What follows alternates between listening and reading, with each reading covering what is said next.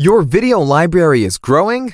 We tell you how to keep track. Mind Blogcast. There must be order. How else would you find the correct video quickly?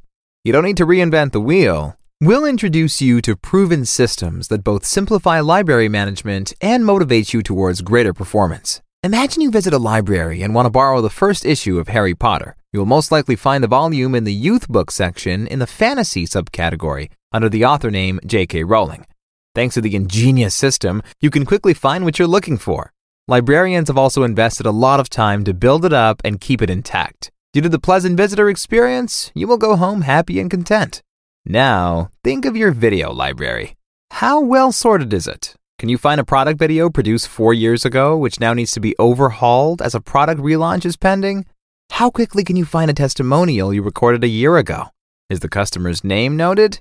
If your answer is no or yes, it's time to get started with your video library. After all, everything comes down to the same thing not wasting time searching for the right video. Time is money. The longer it takes to find a video that doesn't have a place in your content marketing strategy, the more valuable manpower you'll waste and the more potential sales you'll lose. But it shouldn't come to that. In this blogcast, we show you how you can structure your video stock as meticulously as in a university library. There are various possibilities that can be considered in combination or individually. Find the most suitable strategy for you. Order is half of life and one of sticking points to successful entrepreneurship. But how can marketing and sales experts profit directly from organized structures and help companies grow more? We will discuss this in the last part of this blogcast. First, we deal with solutions on our own website in the backend and front end, as well as within our own data storage. Online marketing platforms will be discussed at the end. Let's start with the basics. At best, you have already implemented them in your company and want or need to optimize them at one point or another. 1. Own website and location. Backend.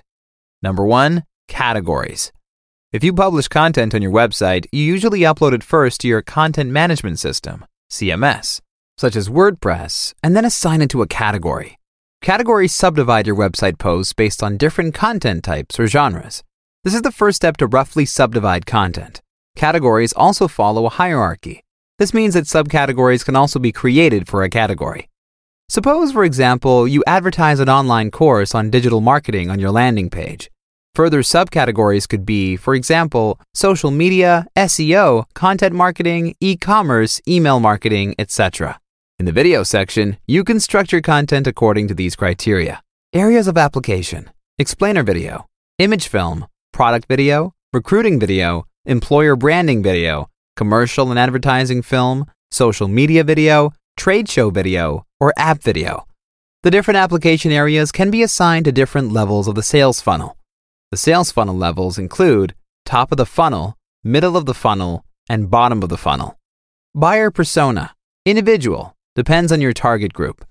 Some companies also sort by markets, for example, countries, regions, cities, and seasons, time of year, for example. Here's a tip these are only examples, therefore, your options are by no means limited to these. We recommend that you choose a simple system that best suits your way of working and your company. Number two, tags. Videos can also be tagged. These provide more detailed information on a specific topic. This can be additional information about how the video was created, like the make of the video, which team was involved, location, date, and the names of the actors. Microcategorization best describes the tagging process. Think about what could simplify your future search and add appropriate keywords accordingly. For example, if you're looking for a particular article whose exact title you can't remember, you can use tags to find it again. You'll see all the content with those tags. But what are good tags? Well, in general, you can't say exactly. However, two words give a piece of content more depth than just one. Portrait photography or landscape photography give more information about the content than just photography. Does that make sense? As a result, specific tags can lead to increasing click rates and traffic. But do not use too many tags, otherwise, it will become too confusing again. If you cannot remember the actual essence of the content, you'll overdo it with the tags. Number three, clean out. What do you do if your closet overflows? You clean up. The same applies to your video library. Old things need to be sorted out. Users also want to consume predominantly current content. Have you ever noticed that when you search for a particular keyword, the latest articles from recent years always appear first in the search results? Very few people are still interested in a manual for Apple's operating software iOS 4 when numerous new versions have existed for a long time. However, it is not advisable to throw away every outdated video because sometimes only a small update is enough to observe a serious increase in your organic traffic. For example, your traffic can increase by 62% if only the H1 is updated. You can achieve a 48% upswing by revising metadata and internal links. Blog videos, testimonials, recruiting videos, product videos, and evergreen content in general are great for this kind of fine tuning. Before you can clean your videos out, you need to know where to find them. We have already introduced the first solutions with the categories and tags. In the blog section, you can also search by publication date. Most CMS automatically sort content in chronological order according to the time of upload or publication, so the search should not be a problem. Marketers who cluster videos according to time periods make it easier for themselves. But what if only one or two products from the portfolio need to be relaunched? How can you search more specifically? Our recommendation also use the correct product name as a tag so you can find and revise all videos for a specific product in no time at all. Also, make sure that everyone in the team knows about your categorization and tagging system and can use it correctly. Colleagues who are authorized to upload content should have internalized this form of application. This way, you can be sure that no videos get lost and no content gaps appear. Number 4. Folder structure and document names. If you want to make changes to a video, you usually need the raw material. You or the editor team have stored most of it on a local server or share it with team members via an online storage space, like Google Drive. You may have also an internal database that only authorized users have access to. Therefore, a CMS alone is not sufficient for data storage. No matter how you save your data, the point is that you should take a similar approach in the folder structure and in the naming of your documents to that of your categories and tags. There is nothing worse than having the finished video ready but not knowing where the raw material is. Not sure which system is best for you? Consult a data storage and backup expert. And here's a tip you can save high costs for additional storage space by regularly archiving content. For example, drag documents to an external hard drive and label them correctly. We have now sufficiently dealt with back-end solutions to maintain an overview of growing video libraries. Next, we'll focus on front end capabilities that will benefit both you and your users. 2. Own website and location. Front end. Number 4.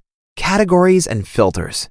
If you enter categories and tags correctly and continuously in the back end of your CMS, this will be noticeable in the structure and view of your website, especially with blogs and vlogs. If you have integrated a content filter on your website, you can search your video content for specific topics, finding it more easily.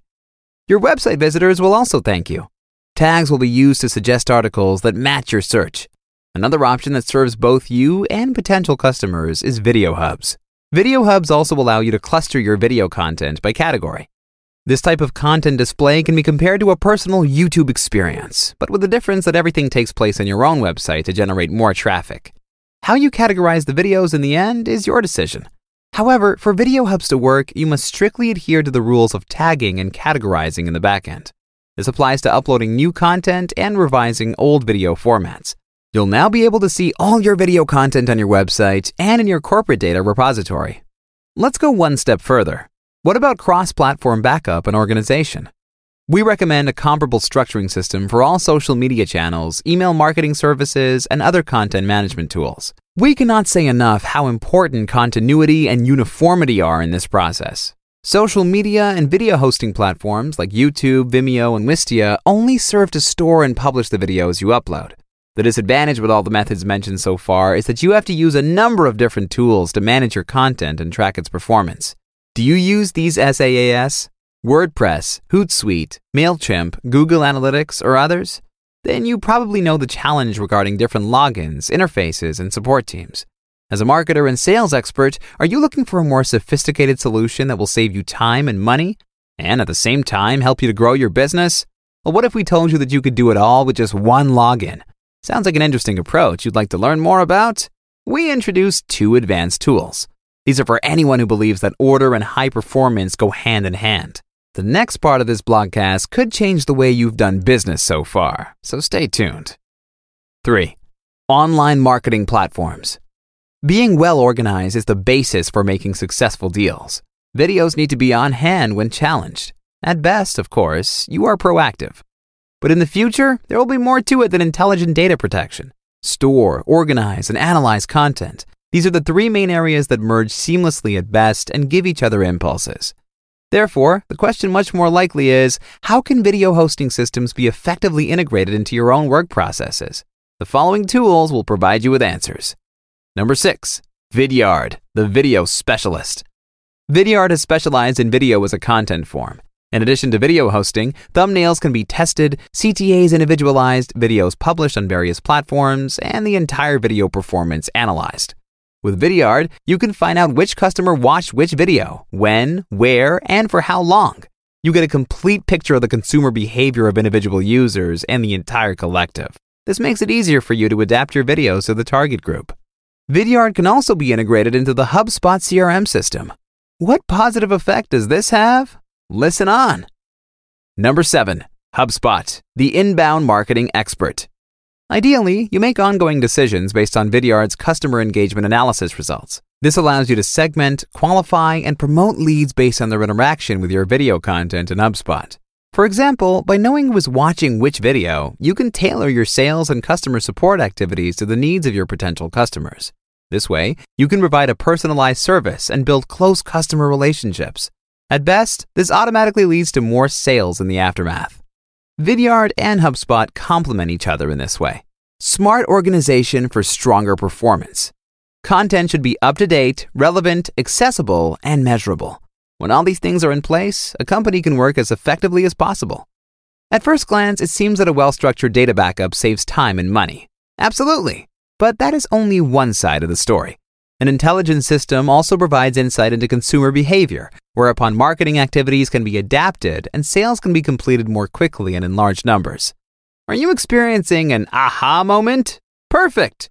This is the opportunity to start optimizing your system today. Because while we're talking here, or you're listening to this blogcast, you're most likely missing out on more potential sales. Don't wait any longer and start right away. Good luck. If we can help you with your video project, we will be happy to advise you without obligation and free of charge. We look forward to hearing from you.